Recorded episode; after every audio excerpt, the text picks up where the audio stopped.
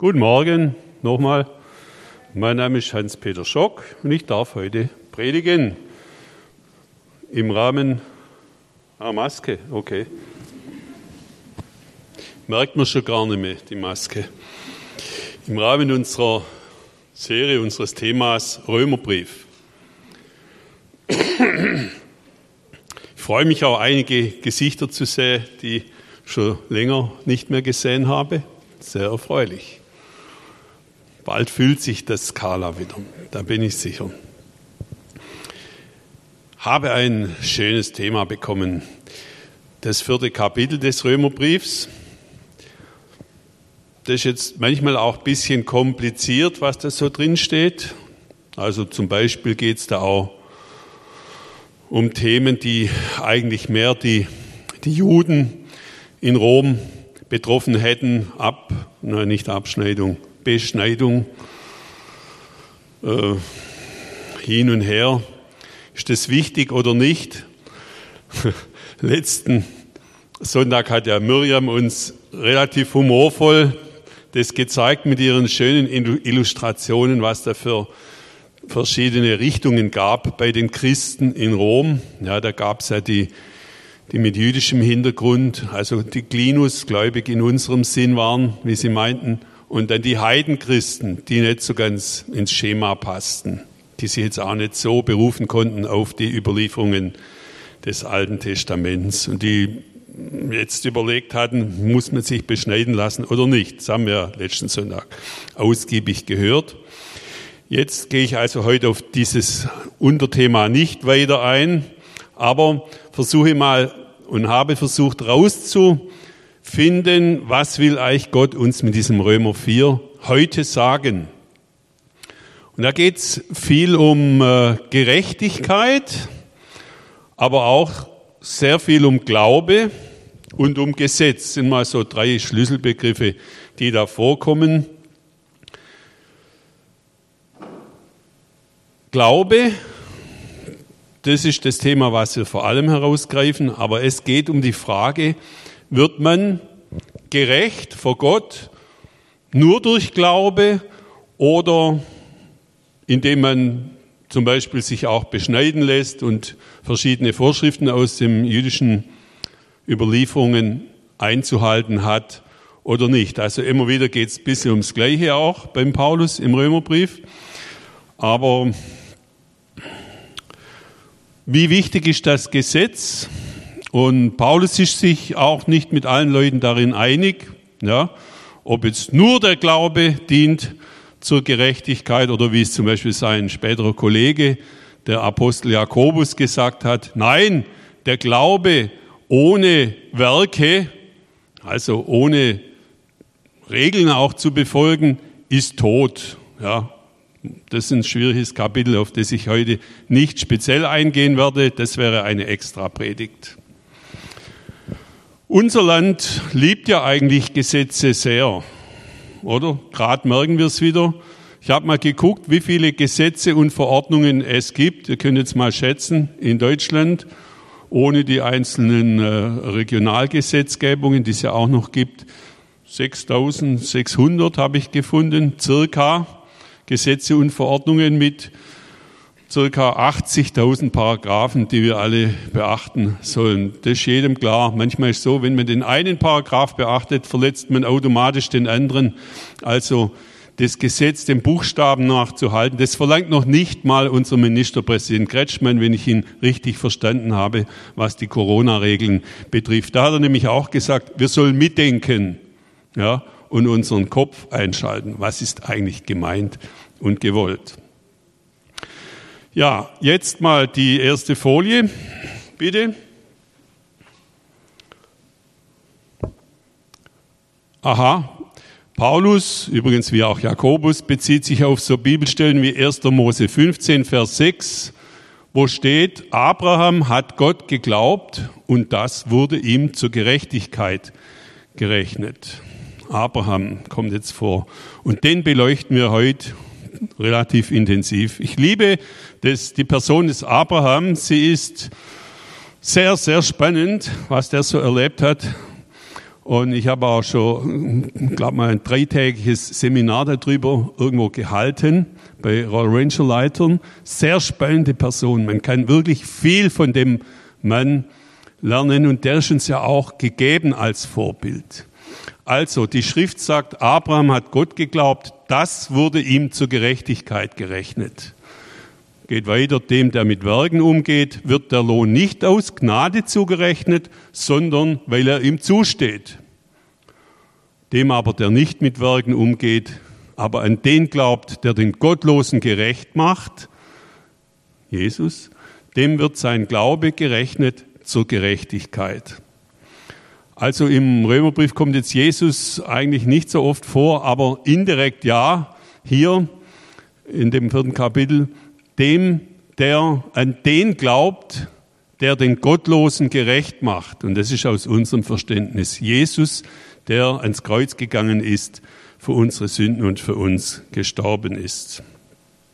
Paulus will damit sagen, wir sind Kinder Abrahams, also Kinder des Glaubens, in dem Sinn, dass auch wir gerettet werden, wenn wir Gott vertrauen. Also der uns in Jesus erlöst. Vertrauen und Glauben sind in etwa zwei parallele Begriffe. Nächste Folie. Das wollte ich noch ein bisschen ausführen, dass Glaube nicht ein theoretischer Begriff bleiben sollte bei uns in unserem Leben und auch nicht bei Abraham natürlich. Dazu kommen wir. Glaube muss ein handelnder, ein lebendiger Glaube sein. Er muss auch sichtbar werden. Er wird sichtbar. Wenn der Glaubende sich dem Glauben nach verhält, macht es einen Unterschied.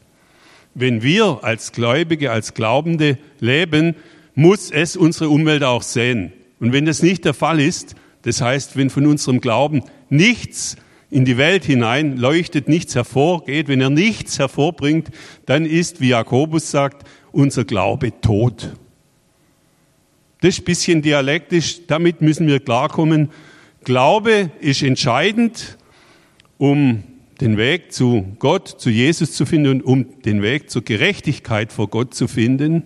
Aber der Glaube, um den es sich dabei handelt, muss ein lebendiger, ein handelnder, ein Glaube sein, der auch sichtbar wird. Wen es interessiert, der müsste Jakobus zweimal studieren, ab Vers 14, ab Vers 17. Es kommt übrigens in unserem Hauskreis Begleitheftle auch als extra Kapitel vor, der Vergleich zwischen den Sichten von Paulus und Jakobus. Sehr spannend und bisschen anspruchsvoll. Nächste Folie bitte.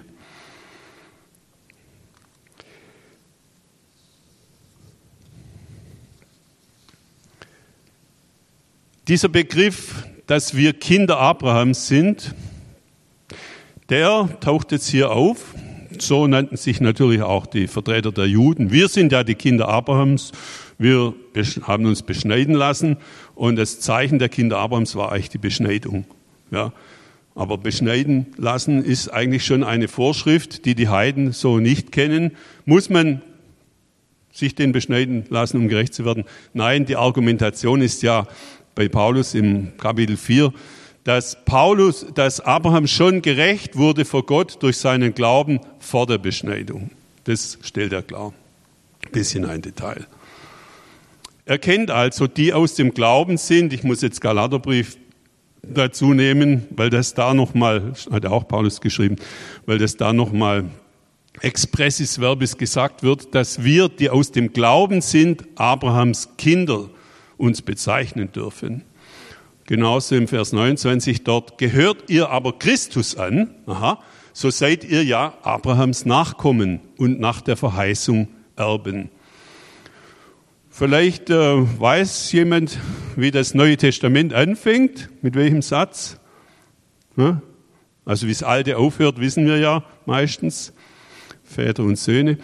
Also das Neue fängt an mit einem Satz, da steht drin, Jesus ist ein Kind, ein Sohn Abrahams. So fängt das Neue Testament an.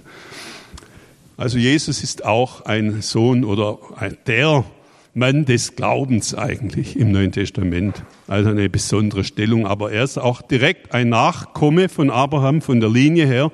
Abraham, nachher kommt David drin vor, kommen auch Leute vor, wo jetzt nicht königlich waren, kommt auch, glaube ich, eine Hure vor und verschiedene äh, krasse Verhältnisse. Und zum Schluss ist Jesus direkt, also was jetzt immer Maria betrifft, oder ist es was Josef betrifft? Beide, was beide betrifft sogar, also beide können ihren Stammbaum so zurückführen. Okay. Jetzt schauen wir aber mal rein, wie hat jetzt Abraham gelebt, den Gott seinen Freund nannte. Wie hat er geglaubt? Wir schauen genau hin. Nächste Folie. Aha. Jetzt seht ihr einen, wenn ihr guckt mal ein bisschen hin, ist jetzt nicht direkt aus dem Internet. Wir müssen ja jetzt mit den Corona-Regeln ein bisschen trickreich sein. Also die Zeichnung stammt aus, aus meiner Feder, selber gezeichnet, Aha. recherchiert und gemalt für diesen Gottesdienst extra. Und zwar sehen wir, dahinter seht ihr, das ist so ein Tempel, der heißt Zikorat von ähm, Ur, wo der Abraham gelebt hat, mit seinem Vater und seinen Verwandten, seinem Vater Terach, der ca. 70 Jahre alt war, als Abraham geboren wurde. Schon spannend, vor 2000 vor Christus, also vor 4000 Jahren, war das schon eine Kultur in Ur, das war am Ufer des Euphrat, also Zweistromland Mesopotamien, und da waren die Sumerer zugange. Ich tue es ein bisschen ausmalen, einmal auch, weil es mir Spaß macht und weil manche eh die Geschichte von Abraham schon kennen. Jetzt erfahrt ihr vielleicht mal noch was Neues, okay? Ich hoffe, ihr seid dabei. Also die Sumerer, die hatten schon die Keilschrift und deswegen gibt es ziemlich viele genaue Überlieferungen, was sich abgespielt hat um die 2000 vor Christus in Ur. Und dieser Zikora-Tempel, der äh, 40 mal 55 Meter Grundriss hatte, den hat man tatsächlich gefunden und der Saddam Hussein hat ihn wieder aufbauen lassen nach dem also auf dem Sockel, den man da gefunden hat unter dem Sand. Hat extra sandfarbene Hose an für die Abrahamsgeschichte.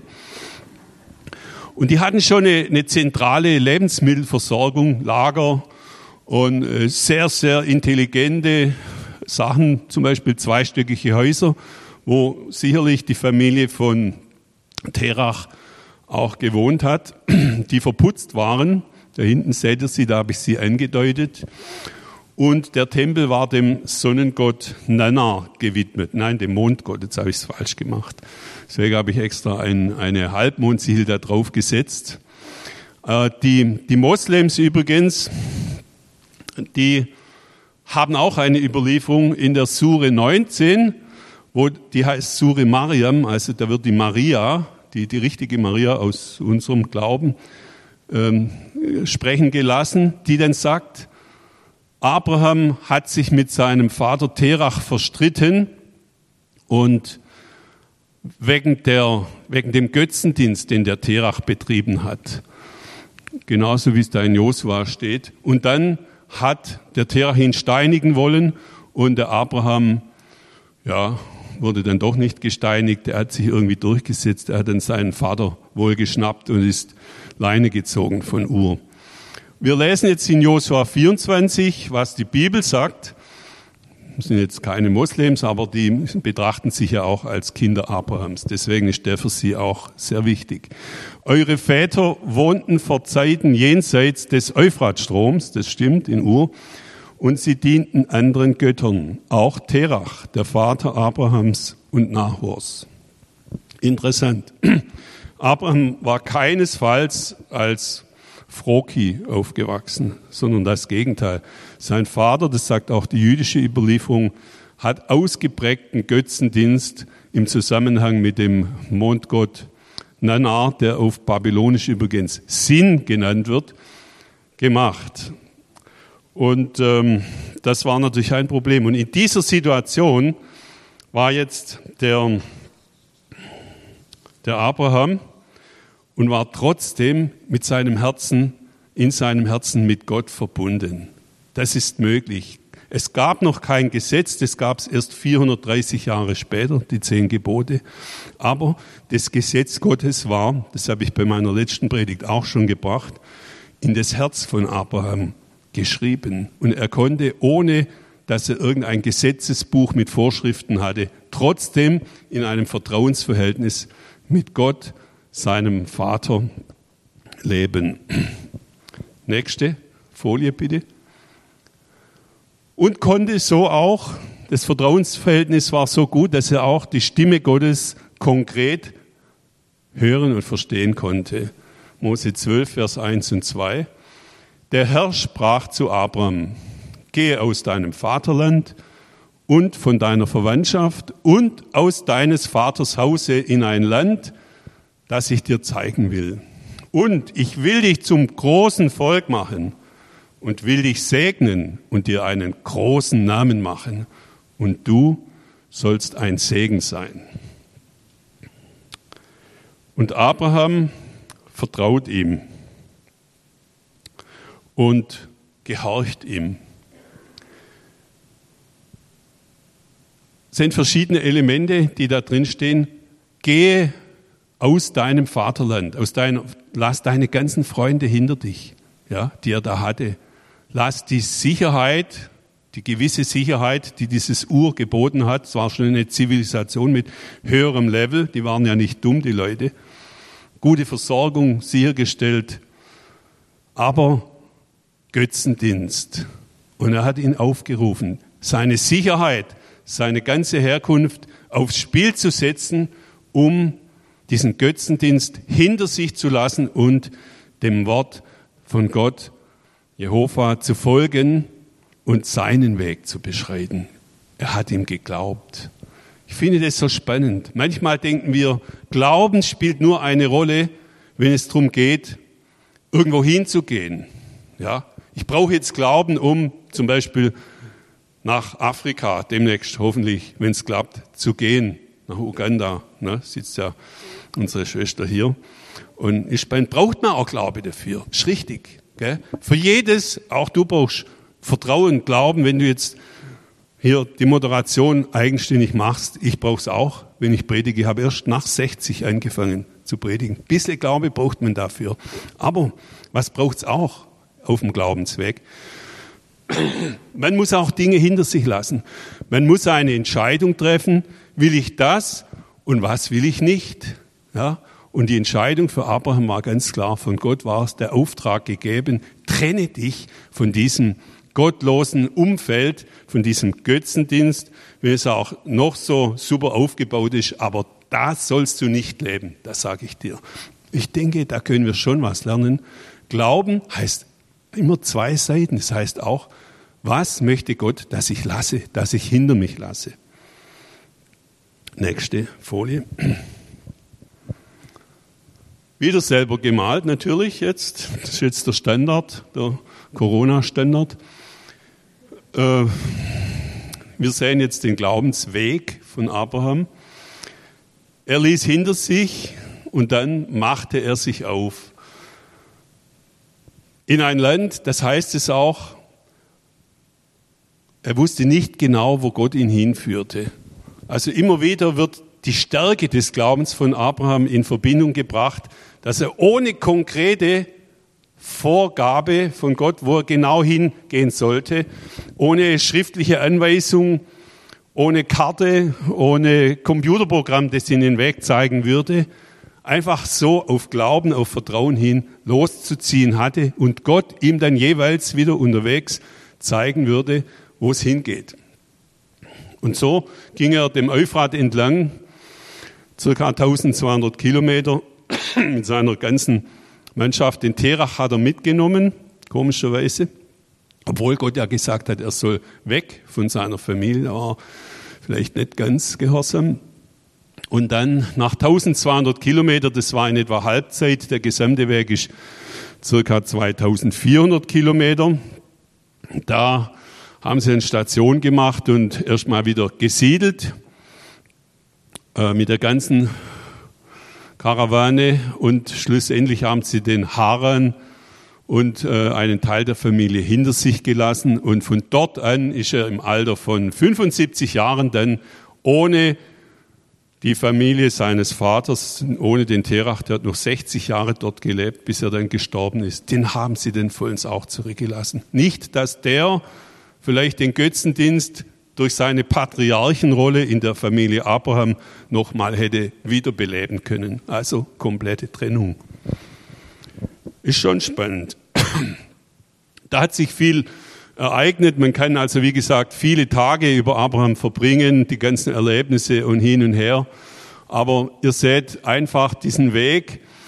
Dann mit 75 der Auszug. Er hat ja übrigens seine Halbschwester geheiratet, die Sarai. Das war auch eine Tochter von Terach. Ja, es wäre nach dem Gesetz der Juden strengstens verboten gewesen, ist auch in unserem Gesetz heute verboten, man darf nicht seine Halbschwester heiraten.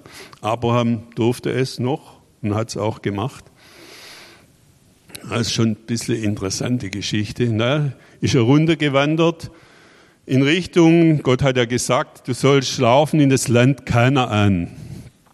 Das Land Kanaan, ja, tolles Land. Ich war dort schon, das heutige Israel mehr oder weniger. Und ihr seht auch, ich habe eingezeichnet, Abraham war ein Semit, also Thema Sem rechts. Die sind eher so in diese Richtung, Japhet nach oben und Ham nach unten. Und Kanaan, das waren die drei Söhne Noahs, gell? Sem, Ham und Japhet. Und Kanaan ist der Name eines Enkels von, Jon, von Noah, der von Noah verflucht wurde, dass er seinen Brüdern, also den Nachkommen von Sem und Japhet, dienen müsse. Und der Name Kanaan bedeutet auch der Unterdrückte. Das versteht man nicht so leicht. Wir haben darüber zu Hause am Tisch uns schon ausgetauscht. Man versteht Gott nicht immer so ganz in der Abraham-Geschichte, das sage ich ganz ehrlich. Auch als es nachher darum ging, dass Abraham aufgefordert wurde von Gott, seinen Sohn zu opfern, das ist ein schwieriges Kapitel. Da kann ich jetzt auch nicht drauf eingehen. Aber er musste es ja dann nicht machen. Aber Abraham vertraute Gott total. Also in das Land Kanaan sollten sie laufen. Und Gott sagte zu ihm, er würde ein großes Volk aus ihm machen. Ja, so viel wie Sterne am Himmel, auch das schwer zu glauben, weil er ja mit seiner Frau Sarah bis dahin gar kein Kind zeugen konnte. Die waren nicht fruchtbar, wahrscheinlich Halbgeschwister, hat nicht funktioniert. Und für Abraham war es schwierig. Nächste Folie. So fiel es ihm tatsächlich auch nicht leicht. Also er ist ein Vorbild, das auch menschliche Züge zeigt. Abraham, wenn man sich mal genau damit befasst der der Vater unseres Glaubens genannt wird, hat durchaus auch Zweifel gehabt. Zum Beispiel, gerade als Gott ihm sagte, deine Nachkommen werden zahlreich wie der Himmel. Das war so weit weg von dem Abraham. Seine Frau, schon ziemlich uralt, die war ja dann 90, als der Isaac auf die Welt gekommen ist, er 100. Wie soll das gehen? Ist eigentlich die fruchtbare Zeit vorbei. Und er konnte es fast nicht glauben, so dass er sagte, oh Gott, kannst du mir nicht irgendwie helfen, dass ich das glauben kann? Gibst du mir nicht ein Zeichen dafür? Ja, okay. Wie, woran soll ich es merken, dass ich es besitzen werde? Und da ließ Gott, hat ihn beauftragt, ein bisschen kompliziertes Opfer zu machen und ließ dann nachts ein Feuer kommen, das wie so Feuerzungen, ja, die die Opferstücke dann verbrannte. Als Zeichen für Abraham, damit er noch, ich, ich komme voll ins Sohn über, aber vielen Dank, sehr freundlich von dir, gastfreundlich. Ja, er half dem Glauben Abrahams nach. Er hilft auch unserem Glauben nach. Denken wir doch nicht, dass wenn wir glauben wie Abraham sollen, dass es unmenschlich wäre. Gott will nicht, dass wir irgendwie glauben, was uns gar nicht möglich ist. Er hat uns als Menschen geschaffen, die ihm vertrauen können und die glauben können. Das ist in jeden Mensch hineingelegt. Da bin ich mir ganz sicher. Und er möchte uns auch dabei unterstützen, wie er Abraham auch unterstützte. Noch eine kleine Geschichte. Anne, bleiben wir noch zurück bei der anderen Folie kurz. Er verliert ja auch im Kapitel 16 im 1. Mose die Geduld und will den Weg abkürzen, den Glaubensweg. Und ja, schläft mit seiner Magd Hagar, die Sarai war ja einverstanden und zeugte den Ismail.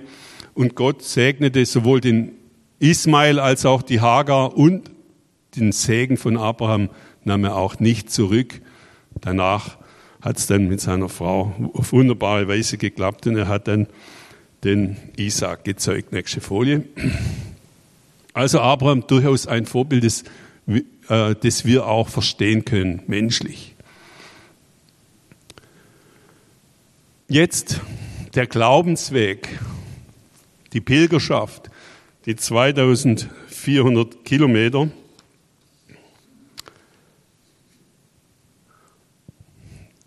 Da habe ich mich erinnert mit meiner Frau, meiner geliebten Hannah und teilweise auch Kindern, die immer so im Wechsel mitgegangen sind, haben wir uns irgendwann entschlossen, als ich von der Rangerarbeit ausgestiegen bin, damals kurze Zeit später haben wir gesagt, wir wollen trotzdem jetzt einen Glaubensweg gehen und sind in den Jakobsweg eingestiegen und sind an einem Schild vorbeigelaufen im Elsass. Da stand drauf 2400 sowieso Kilometer bis Compostela, Santiago de Compostela. Da dachten wir auch, schaffen wir das? 2400 äh, Kilometer hast du vor dir. Ich kann mir vorstellen, was es für Abraham bedeutet hat. 2400 Kilometer mit Sack und Pack. Und wir hatten ja bloß leichtes Gepäck dabei. Ist schon spannend. Und dann sind wir einfach mal losgelaufen, immer den Zeichen nach. Ohne Karte läuft man ja als richtiger Pilger. Weil immer, wenn man nicht mehr weiß, wo es weitergeht an einer Wegkreuzung, findet man irgendwo diese Jakobsmuschel, das Pilgerzeichen. Und die weist einem dann den Weg. Immer in die Richtung, wo, wo die Muschel so guckt, geht der Weg weiter. Manches, in manchen Gegenden Frankreichs war es genau andersrum.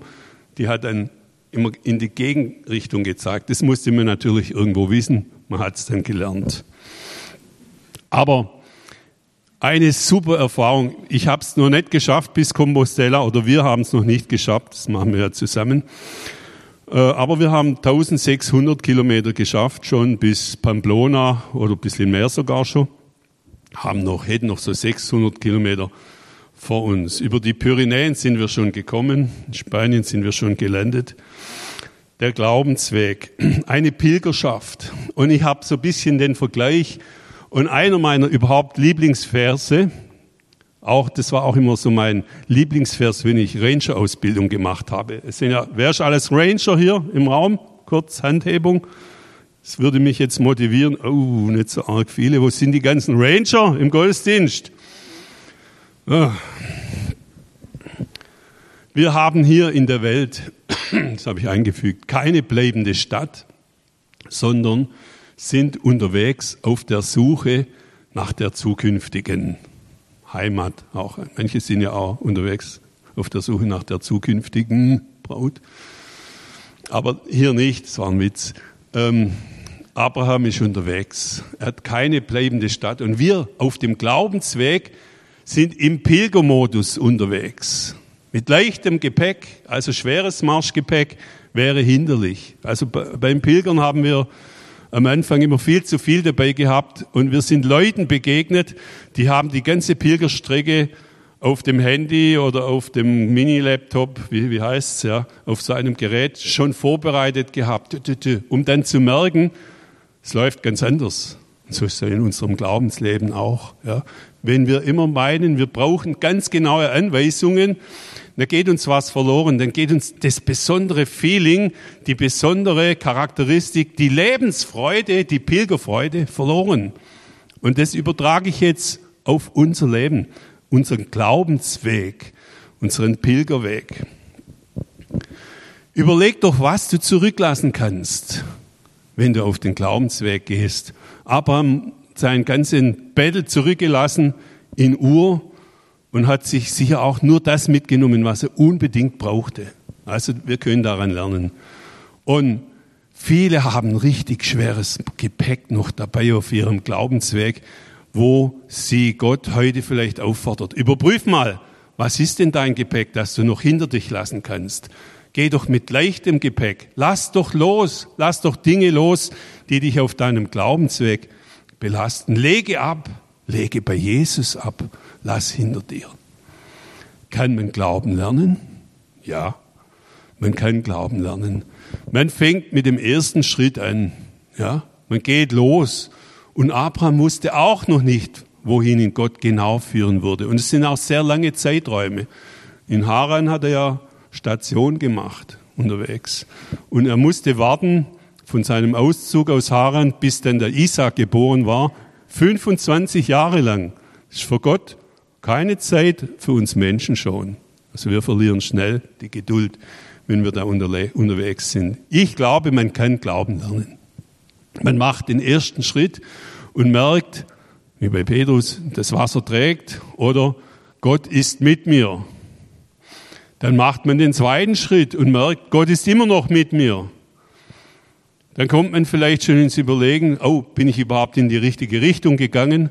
Und so führt mich aber Gott Schritt für Schritt und wie auch bei Abraham unterstützt Gott uns durch seine Zeichen, durch seine Bekräftigungen und für uns jetzt als neutestamentliche Christen durch den Heiligen Geist, den er uns gibt, der uns auf unserem Weg begleitet und uns immer wieder diese neuen Zeichen gibt.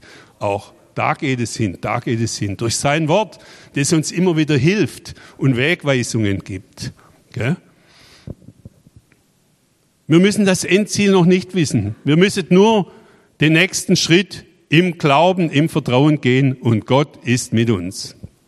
Glauben ist eine Entscheidung und doch auch ein Geschenk Gottes. Das lasse ich jetzt mal so stehen. Ich habe wenig Glauben. Macht nichts, sage ich mal. Was ist viel? Was ist wenig?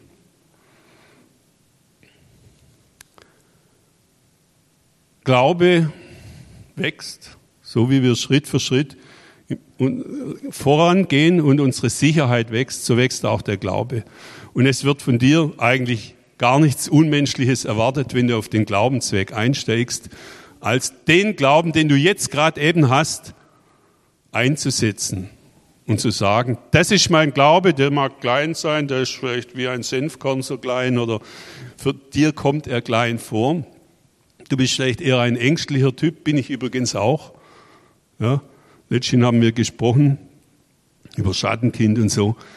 Und meine Mutter hat gesagt, der Hans, der hat immer Angst gesagt. Angst. Stimmt's, Mutter? Ja, das stimmt. Ich habe als Kind, war ich ängstlich. Und das bin ich vielleicht heute auch noch. Jetzt kommt es gerade nicht so vor euch. Okay, wir sind, wie wir sind. Und das, was wir haben, diesen Glauben, sei er klein oder groß oder mittelgroß, den geben wir, den setzen wir ein. Und Gott lässt ihn wachsen. Der macht was draus. Wichtig ist bloß, dass das, was wir haben, wir ihm zur Verfügung stellen, aus dem Herzen heraus ihm zur Verfügung stellen und sagen, Gott, da ist mein Glaube, klein, mittel, groß, nimm du ihn und er lässt ihn wachsen. Das ist etwas Wunderbares. Was geschieht? Halleluja. Nächste Folie. Ich muss ja selber, ich habe immerhin die Folien, da weiß ich, wie die Predigt weitergeht. Auch nicht schlecht. Ah, ich habe auch einen Zettel. Und vielen Dank übrigens, ihr da hinten, dass ihr so super seid und die Folien immer schön einblendet. Durch den Glauben an Jesus Christus sind wir gerecht geworden. Und, das ist die eine Seite, die Gerechtigkeit durch den Glauben. Aber eine andere Seite ist, da geht es jetzt vielleicht gar nicht in erster Linie um Gerechtigkeit. Das ist jetzt etwas sehr, sehr Positives. Gerechtigkeit, da denken wir ja immer an, an Gerichtssaal und so, Rechtsprechung, schwierige Situation, aber Gott will uns auch als Glaubende einfach segnen. Galater 3, Vers 14. Auf dass der Segen Abrahams zu den Heiden komme durch Christus Jesus und wir den verheißenen Geist empfingen durch den Glauben.